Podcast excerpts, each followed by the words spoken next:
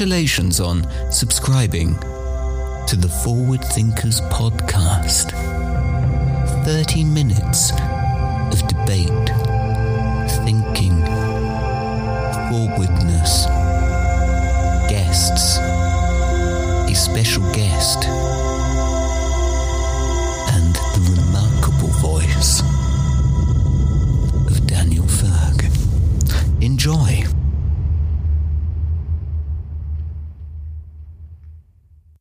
Herzlich willkommen, Dominik Leikauf, hier bei uns in den 48 Forward Studios.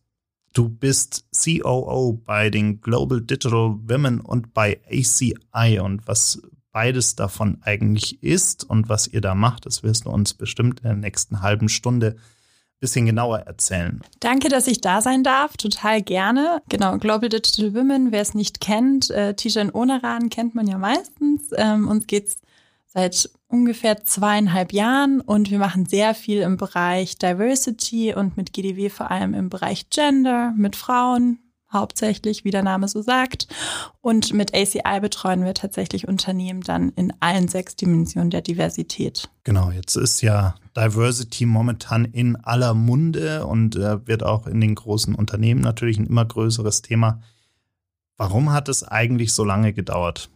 Ja, warum hat es so lange gedauert? Das ist tatsächlich nicht der Ansatz, den wir fahren. Wir freuen uns einfach, dass es sich jetzt ändert, ne? gerade auch was ihr viel macht, was Optimismus angeht. Ich glaube, es hat halt sehr lange gedauert, ähm, weil es auch ein bisschen ein Tabuthema ist. Also, ne, wenn ich heute mit Unternehmen spreche und manche verstehen dann auch, also jetzt natürlich nicht im Top-Management, aber in den Ebenen darunter. Und jeder hat mal Diversity gehört, aber viele wissen auch nicht, was beinhaltet das eigentlich. Und dann ist es so ein Tabuthema, wo auch ganz wenig Leute sich trauen, Fragen zu stellen.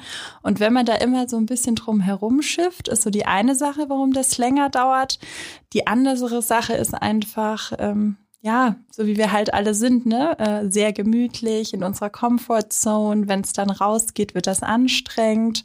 Und ich glaube, da haben sich viele davor so ein bisschen gewehrt, aber jetzt geht's rund. Jetzt hast du gerade schon vorhin diese sechs Dimensionen angesprochen. Viele, die man fragen würde nach Diversity, haben vielleicht im ersten Moment Geschlecht auf dem Schirm und vielleicht noch ähm, sowas wie, wie sexuelle Orientierung und, und Herkunft. Und dann gibt's ja aber noch ein paar mehr. Ähm, magst du vielleicht einfach mal kurz erklären, was für dich eigentlich Diversity wirklich bedeutet? Diversity bedeutet sehr viel. Es gibt sechs Hauptdimensionen, die man sagt. Ne? Gender, Generation, sexuelle Orientierung, Religion, Herkunft und das letzte, wie nennt es Beeinträchtigung. Es gibt aber, das kann man noch viel tiefer spinnen. Ne? Also es geht bis hin zu diversen Mindsets, verschiedene Einstellungen und ähnliches. Und das Thema ist, man muss irgendwo anfangen. Ich glaube, es kann sich kein Unternehmen auf die Fahne schreiben, dass wir jetzt in den nächsten zwei Jahren in allen sechs Dimensionen Vorreiter werden. Aber ich finde es gut, dass wir jetzt damit starten und dass man damit beginnt. Ähm, ich glaube, mit Gender, das ist schon sehr äh, in aller Munde, vor allem zumindest in unserer Bubble, natürlich. Das nächste ist jetzt Generation, was viele angehen, weil natürlich hat man jetzt sehr viele junge Talente in die Unternehmen reingeholt. Aber man braucht auch trotzdem die Älteren, die die Erfahrung mitbringen, die Ruhe und ähnliches. Und dann natürlich sexuelle Orientierung. Also ich wohne in Berlin. Für uns ist das gar kein Thema. Wenn ich jetzt aber nach gefühlt Klein-Kleckersdorf fahre, da ist es für die Leute nicht so einfach, sich zu outen. Und das ist einfach wichtig, damit sie all ihre Möglichkeiten auf der Arbeit entfalten können. Ich kenne auch durchaus in München äh, Führungskräfte in großen Unternehmen, die es immer noch nicht geschafft haben, sich nach gefühlt, äh, ja nicht nur gefühlt, sondern auch tatsächlich knapp 30 äh, Berufsjahren in diesem Unternehmen einfach mal zu outen. Also auch hier bei uns gibt es immer noch diese, diese Hemmungen. Und das hat vielleicht auch viel mit diesem ganzen Unconscious Bias-Thema zu tun. Ähm, und ich glaube, im ersten Schritt ist es auch einfach wichtig, erstmal zu verstehen, wie präsent dieses Thema eigentlich in Unternehmen ist. Ja. Total. Also das Thema Unconscious Bias ist ja nochmal ein bisschen verflixter als Bias an sich, weil Bias sind ja einfach Vorurteile, da kann sich keiner von uns heute freischreiben. Äh, Unconscious Bias wird natürlich dadurch ein bisschen äh, verflixter, weil das sind Vorurteile, die man irgendwo in sich hat, aber die total unbewusst passieren. Da gibt's ganz viele Beispiele, die man haben kann. Wenn zum Beispiel jemand auf dich zukommt und sagt, er hat geheiratet, es ist eine Frau. Was denkst du dann als erstes? Die wird jetzt schwanger, äh, die geht raus aus dem Job, die hat einen anderen Fokus, die brauchen wir nicht mehr ähm, befördern. Das ist ganz schlimm natürlich und die Frau weiß das ja gar nicht, was in deinem Kopf vorgeht und vielleicht hat die auch eine ganz andere Idee. Ne? Also ich bin auch 32, komme aus äh, Bayern. Das ist ja auch ganz seltsam, wenn man dann noch nicht verheiratet ist und keine Kinder hat. Aber das ist jetzt auch nicht auf meiner Agenda. Dann, was ist ein anderes Beispiel? Ähm, ich meine, wir denken ja. ja auch im ersten Moment erstmal dran, dass sie einen Mann geheiratet hat. Ja, genau. Das, sehr gut. Siehst du, direkt mal mein eigener Unconscious Bias. Richtig, dass einen Mann geheiratet hat. Und ähm, ab dem Zeitpunkt, dann wird es irgendwie kritisch. Und ich finde es gut, dass das Thema jetzt mehr und mehr in den Unternehmen aufkommt und vor allem auch mehr und mehr von HR getrieben wird, weil dort fängt es ja schon an. Ne? Also wenn du dir überlegst, du hast ein Vorstellungsgespräch und das kenne ich selber gut genug, man versteht sich immer mit den Leuten am besten und hat die größte Meinung vielleicht auch von denjenigen, die ähnlich sind wie man selbst. Das hat auf die Dimensionen der Diversität äh, bezogen, aber auch einfach auf das Mindset bezogen. Aber ähm, meine Mentorin eben Miriam Wohlfahrt hat auch immer gesagt, Domi, wir müssen immer Leute einstellen, die viel schlauer sind als wir, die was besser können, die an unserem Stuhl sägen, weil nur dann können wir erfolgreich sein. Und dafür darfst du halt kein Unconscious Bias mit ins Bewerbungsgespräch bringen. Was können denn Unternehmen dagegen wirklich tun? Also man kann natürlich versuchen, Aufklärung zu treiben, äh, Aufklärung zu betreiben, aber was, was sind wirklich Maßnahmen, die dagegen wirklich helfen können? Also erstmal habe ich eine schlechte Nachricht. Unconscious Bias geht nicht weg, den hat man, aber man kann versuchen, ihn zum Bias zu bewegen. Das heißt, dass man sich bewusster wird, warum man manche Dinge denkt und manche Dinge sagt und vor allem, welche Entscheidung man trifft und dann im besten Fall auch vielleicht zurückrudert. Und dafür ist ganz viel Aufklärungsarbeit wichtig. Und ich glaube nicht, dass es hilft, wenn man sich vor Unternehmen stellt und dann jetzt so einen eineinhalbstündigen äh, Vortrag hält über Unconscious Bias. Das muss wirklich in Kleingruppen passieren, mit Führungskräften, mit der HR, an Workshops, ähm, wirklich selbst erarbeitet werden, weil wir haben das alle, wenn wir das selber machen, dann verinnerlichen wir es auch viel besser. Das ist ja auch ein Thema, was ja nicht nur im Arbeitsleben eigentlich Relevanz hat, sondern auch generell für unsere Gesellschaft wichtig ist. Also auch wenn wir Themen wie, wie äh, ähm, Fremdenhass und, und Antisemitismus oder generelle Religionsanfeindungen nehmen, dann hat es ja auch mal ganz viel damit zu tun, dass wir allein schon unterbewusst ganz, ganz viele Merkmale im Kopf haben, von denen wir glauben, dass sie zutreffen, nur weil jemand aus Syrien kommt oder weil jemand Jude ist oder wie auch immer. Also diese, diese kulturell, gesellschaftlich gelernten Faktoren, ähm, die einfach irgendwie in uns drin sind äh, und, und die uns natürlich unterbewusst beeinflussen und damit anderen am Ende des Tages schaden, völlig zu Unrecht. Total. Und ähm, also ich fliege ja sehr oft, äh, da bin ja auch so viel unterwegs gefühlt wie du und das allein am Flughafen, was einem da begegnet. Ne? Also ich habe noch den Vorteil, in Anführungszeichen, sehr weißhäutig, blond, äh, blaue Augen ich werde nie angehalten an der Polizeikontrolle, ne? Aber wenn dann jemand kommt, der vielleicht einen Turban aufhat, der wird dann ähm, oft ehrlich gesagt von den Leuten erstmal beäugt, die neben mir laufen, so Richtung Ausgang. Und dann wird der auch öfters äh, manchmal kontrolliert als vielleicht jemand, der so ausschaut wie ich. Und das finde ich ein ganz trauriges äh, Bild. Ich glaube aber immer, es ist, meint nie jemand böse. Ne? Also ich gehe immer vom Guten in den Menschen aus vom Optimismus an sich und ähm, man muss dort auch die Leute im öffentlichen Sektor besser schulen, ja. Und ich glaube, man muss auch schon in der Schule damit anfangen, am besten schon im Kindergarten, damit man einfach sagt, es ist total egal, wie jemand ausschaut, wie jemand spricht. Wir sind einfach alles nur Menschen. Für mich wäre es am liebsten, wenn wir irgendwann nur noch eine Rasse haben, die heißt Mensch, that's it.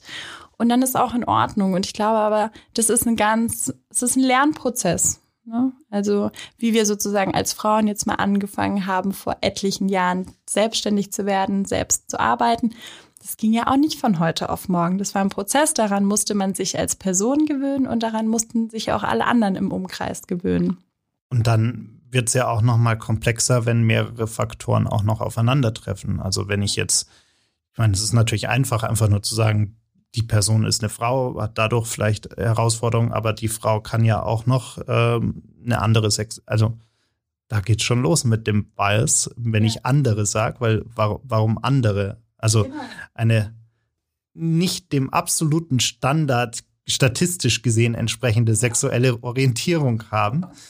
Äh, die Person kann älter sein ähm, und so weiter. Also es können ja noch ganz, ganz viele Faktoren dazukommen und es gibt ganz spannende Studien dazu, dass es für diese Leute auch dann exponentiell schwerer wird. Also wenn ich jetzt Frau bin, homosexuell, einen Migrationshintergrund habe, vielleicht Ende 50 bin, dann habe ich gerade im äh, beruflichen Kontext sehr viel schlechtere Chancen als eine Mitte 30-jährige ähm, ohne Migrationshintergrund, die heterosexuell ist.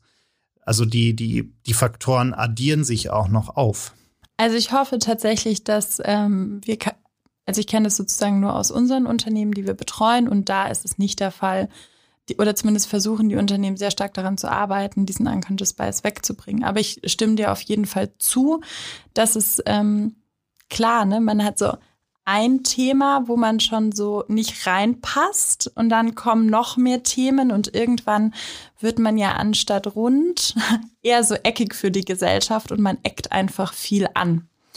Und ähm, ja, also wir haben das ja selber in unserer, in unserer Gründerin zum Beispiel, Tijen, eine Frau, dann ihre Eltern kommen äh, nicht aus Deutschland. Und was uns da teilweise dann auch begegnet, ähm, was sie uns auch manchmal so vom Flughafen erzählt, da denke ich mir, wir sind echt, wir müssen uns ändern. Ich kann auch gar nicht sagen, wie man das jetzt am besten macht. Ne? Ich glaube wirklich, dass es so ist, Step by Step eine äh, diverse Dimension angucken, die nächste angucken und dann wird das Mindset auch offener der Leute und man kann es angehen. Aber ich, also ich glaube, damit würde ich sehr viel Geld verdienen, wenn ich jetzt so eine Komplettlösung hätte, wie wir das äh, besser machen können aber wirklich bewusster werden. Und ich glaube, die Leute müssen es auch besser kommunizieren. Das ist nämlich das, was ich auch sehr stark lebe von beiden Seiten. Ne? Also nicht sagen, okay, ich Unternehmen, ich Privatperson, ich Gesellschaft muss mich jetzt ändern, sondern auch umgekehrt. Einfach klarer, ähm, transparenter kommunizieren. Wenn du was nicht bekommst, frag nach, warum du es nicht bekommst. Und dann kommt man eher in die ähm, Argumentation und dann verstehen die Leute auch oft, dass vielleicht das, was sie sich gedacht haben, gar nicht richtig ist und überdenken es im besten Fall nochmal.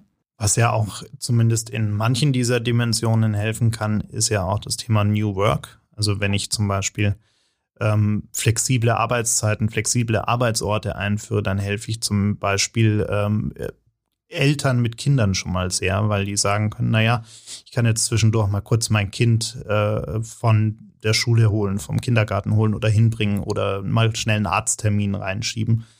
Ähm, jetzt ist aber auch New Work gleichzeitig so ein, so ein noch ein wunderschönes Buzzword. Und äh, für viele Unternehmen natürlich auch eine super tolle PR-Story. Ähm, wenn du jetzt gerade viel in Unterwe Unternehmen auch unterwegs bist, was ist denn dein Eindruck? Wie viel PR ist in dem Thema New Work und wie viel echte Veränderung wird wirklich getan? Also ähm, ja, auf Events und Veranstaltungen lerne ich ja hauptsächlich HR-Leute kennen, Employer Branding People. Und das ist immer sehr, sehr spannend, weil verschiedene Ebenen und Hierarchien im Unternehmen das immer anders sehen. Und ähm, ja, also es ist toll, wenn ich ein schönes Gebäude habe, ein schönes Office und man eigentlich, ich sage eigentlich Homeoffice beispielsweise machen kann. Und dann höre ich aber, ja, wir haben Homeoffice eingeführt, aber also meine Führungskraft möchte das nicht. Dann kannst du den ganzen äh, New Work Käse dann eigentlich auch wieder einpacken und gehen, weil dann haben wir es nicht verstanden. Also was ich finde, ist New Work ähm, muss ein Change Management sein. Und ich sage immer eher so New Art of Work, ne? auch diese Mindset-Veränderung. Und natürlich, da bin ich auch ganz ehrlich, viele machen daraus halt auch ganz viel PR. Aber warum machen sie die PR, um Talente ranzuziehen? Ja, wenn du weißt, heute ist ein Arbeitnehmermarkt, die Talente können überall hingehen, dann ist es schön, wenn du damit wirbst. Wenn du das aber nicht lebst, sind die halt spätestens nach einem Jahr wieder weg. Und da, das haben auch jetzt, ist ja auch wieder eine Lernphase, haben auch viele Unternehmen verstanden. Nee, wir dürfen das nur nicht irgendwie schön ausformulieren, wir müssen das auch leben. Und da wird gerade dran gearbeitet. Jetzt wird in vielen Unternehmen das Thema New Work natürlich auch sehr schwarz-weiß gesehen. Also du hast gerade Homeoffice angesprochen.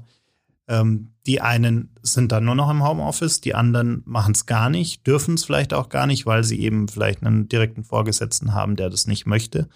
Und eigentlich geht es ja gar nicht so sehr um Homeoffice per se, sondern es geht ja eigentlich darum, für bestimmte Tätigkeiten, für bestimmte Stimmungen und die individuelle Leistungsfähigkeit zu verschiedenen Uhrzeiten, Tageszeiten, wie auch immer, und durch die Flexibilität, durch eben auch private Verpflichtungen und so weiter, einfach herauszufinden, zu welcher Zeit die richtige Arbeitsatmosphäre auch die passende ist. Also es kann ja mal sein, dass ich irgendwie gerade irgendwie eine Präsentation fertig machen muss und die kann ich vielleicht besser machen, wenn ich daheim bei mir am Schreibtisch sitze und niemanden habe, der mich stört und ich auch mal das Handy ausschalten kann.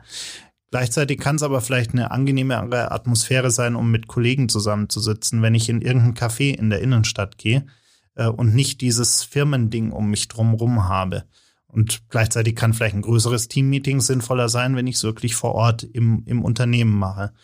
Aber genau diese vielen, vielen Dimensionen oder Facetten von, von Arbeitsorten oder Arbeitsumfeldern äh, sind für die meisten Unternehmen, die ich kenne, noch völlig unvorstellbar, weil sie mit der Komplexität Homeoffice schon überfordert sind. Ja, also ich habe da ja immer so ein Paradebeispiel, mit dem ich auch richtig gerne immer zusammenarbeite. Das ist AXA. Und die haben das sehr gut umgesetzt. Ne? Das ist so ein positives Beispiel. Ich wollte aber noch einen Schritt zurück, gehe gleich darauf ähm, wieder ein, weil du gesagt hast, zum Beispiel für Eltern ist es gut. Aber es ist auch noch für eine andere äh, Dimension von Diversität gut, und zwar verschiedene Kulturen. Ne, wir sind ja sehr deutsch, also nicht wir, aber ich zumindest bin so typisch deutsch. Ich stehe früh auf und dann gehe ich auf die Arbeit und dann mache ich das meine x Stunden und dann gehe ich wieder nach Hause. Ich habe aber auch eine Kollegin, jetzt nicht bei äh, GDW, sondern in einem anderen Unternehmen gehabt, die kam aus Afrika.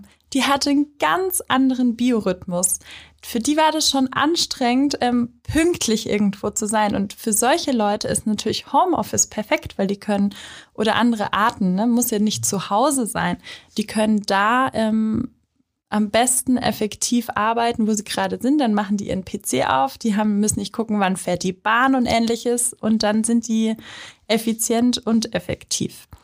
Genau.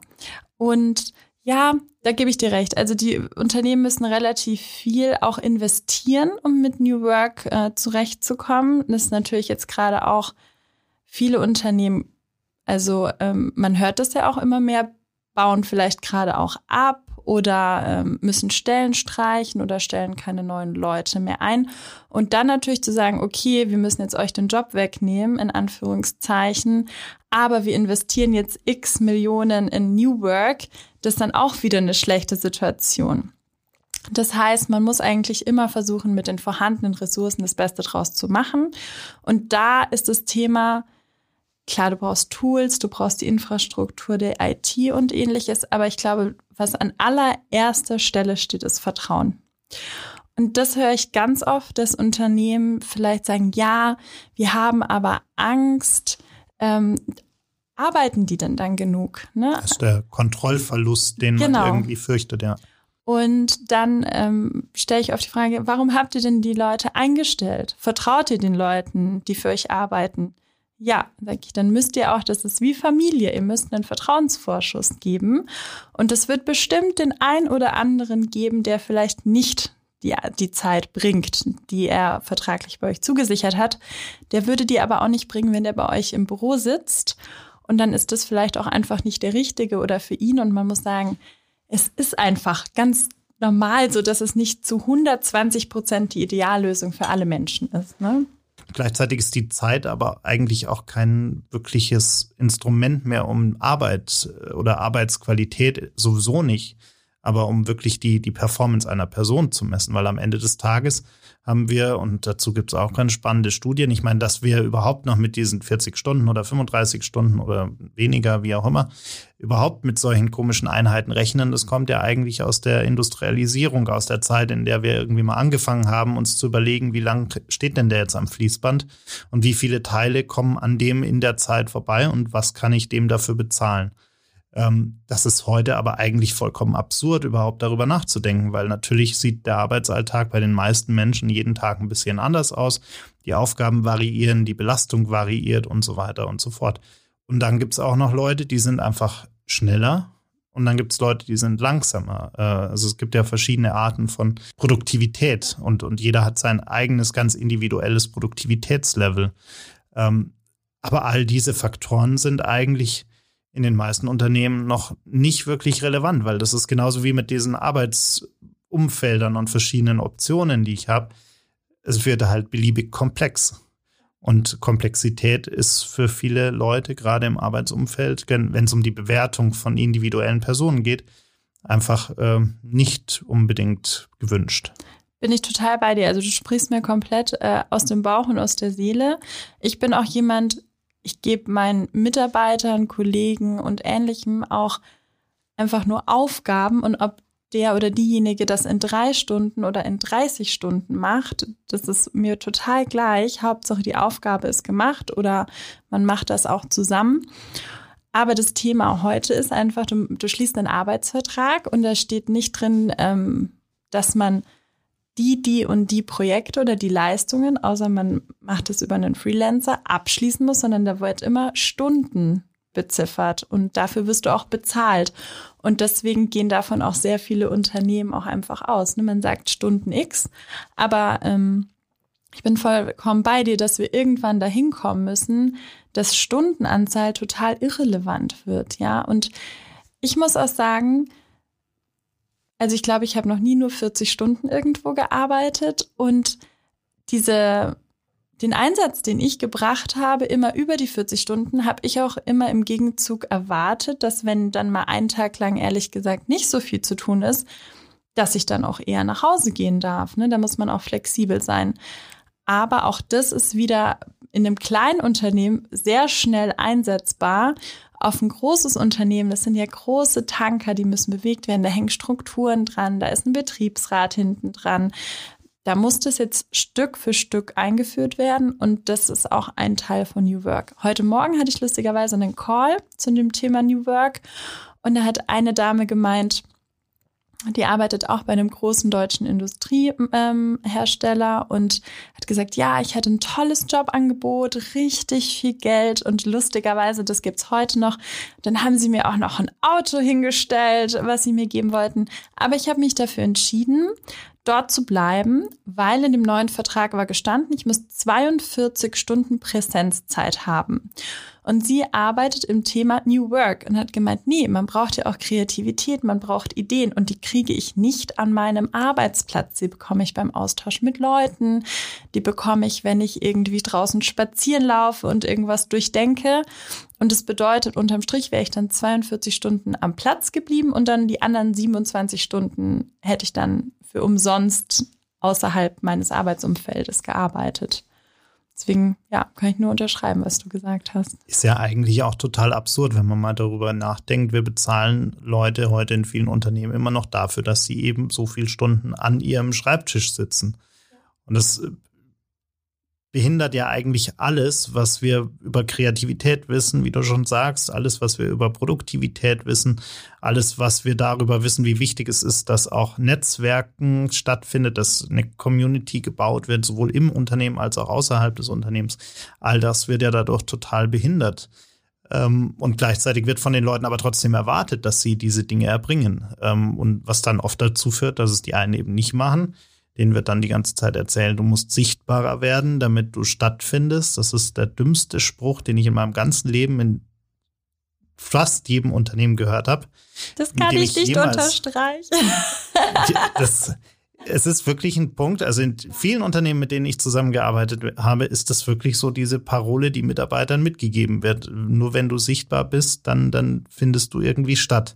Es gibt aber auch natürlich Unterschiede zwischen introvertierten Leuten und extrovertierten Leuten. Und die arbeiten ja nicht besser oder schlechter, sondern die haben halt einfach einen anderen Stil in ihrem Auftreten und in ihrer Fähigkeit oder in ihrer, in ihrem in ihrer Motivation mit anderen zu interagieren. Aber deshalb ist die Qualität von dem, was sie leisten, ja nicht so schlechter.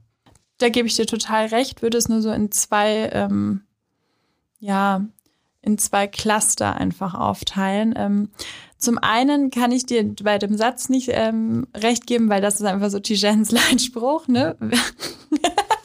werde sichtbar und finde statt. Ähm, was wir aber deswegen ja auch viel machen, weil wie du sagst, es gibt halt introvertierte und extrovertierte Leute. Ähm, wir geben Workshops dazu, ja, weil auch wenn du introvertiert bist, du kannst gerade Social Media ein tolles Tool für dich. Du musst ja nicht auf die Leute direkt zugehen und sagen, hallo, ich bin die Dominique, ich mache das und das, sondern du kannst erstmal so als stiller Beobachter im Hintergrund bleiben, dann so ein bisschen austesten, wie ist es denn, wenn ich vielleicht mal was poste oder antworte und dir dann Stück für Stück deine Sichtbarkeit da heraus ähm, arbeiten und dich auch dort darstellen. Auf der anderen Seite gebe ich dir aber total recht, wenn man jetzt vom Büroalltag zum Beispiel spricht, ist immer so ein ganz gutes Beispiel. Ich glaube, das hat jeder schon mal so erlebt. Ähm, auch mal, um auf das Gender-Thema nochmal einzugehen. Kompletter Stereotyp, den ich jetzt mal ähm, so beleuchte. Eine Frau hat so ganz viel Arbeit, arbeitet ganz fleißig, ohne was zu sagen, ein Ding nach dem anderen ab. Daneben sitzt ein Kollege, hat so vielleicht ein Viertel des Stapels abgearbeitet, klopft sich auf die Brust, erzählt erstmal jedem, was er heute geschafft hat. Und die Leute gehen raus und es ist aber nicht im Hinterkopf geblieben, was die Dame die ganze Zeit gemacht hat, sondern der Herr, der das einfach jedem erzählt hat, was er alles Tolles und Großartiges gemacht hat. Ja, und da muss ich auch sagen, das ist leider heute auch sehr oft noch so. Und deswegen finde ich es aber gut, dass es eben auch Social Media gibt, weil da haben die Leute auch die Möglichkeit, die eben nicht so im Büro oder in ihrem Privatleben gerne sich auf die Schulter klopfen und sagen, ja, das habe ich heute gemacht, die Möglichkeit, auf das auf eine andere Art darzustellen. Gleichzeitig sollte es aber ja auch die Aufgabe einer Führungskraft sein, zumindest in einem modernen Verständnis einer Führungskraft, als eine Art äh, Coach zu fungieren. Und wenn ich da an die wahrscheinlich meist zitierte Person in allen unseren Podcasts äh, denke, nämlich äh, die liebe Anna Kopp von Microsoft, ähm, die hier saß vor, vor einigen Monaten und die dann auch gemeint hat zu einer ähnlichen Frage, am Ende des Tages muss ich als Führungskraft sehen und auch dafür sorgen, dass auch die introvertierten Leute zu Wort kommen, weil ich weiß genau, die reden vielleicht nicht viel, aber wenn sie was sagen, dann ist es meistens sehr, sehr wertvoll und, und sehr auf den Punkt.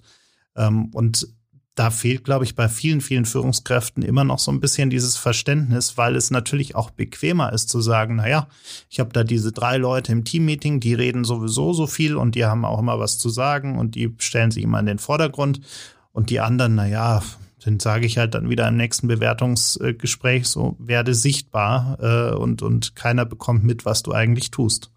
Nee, das stimmt.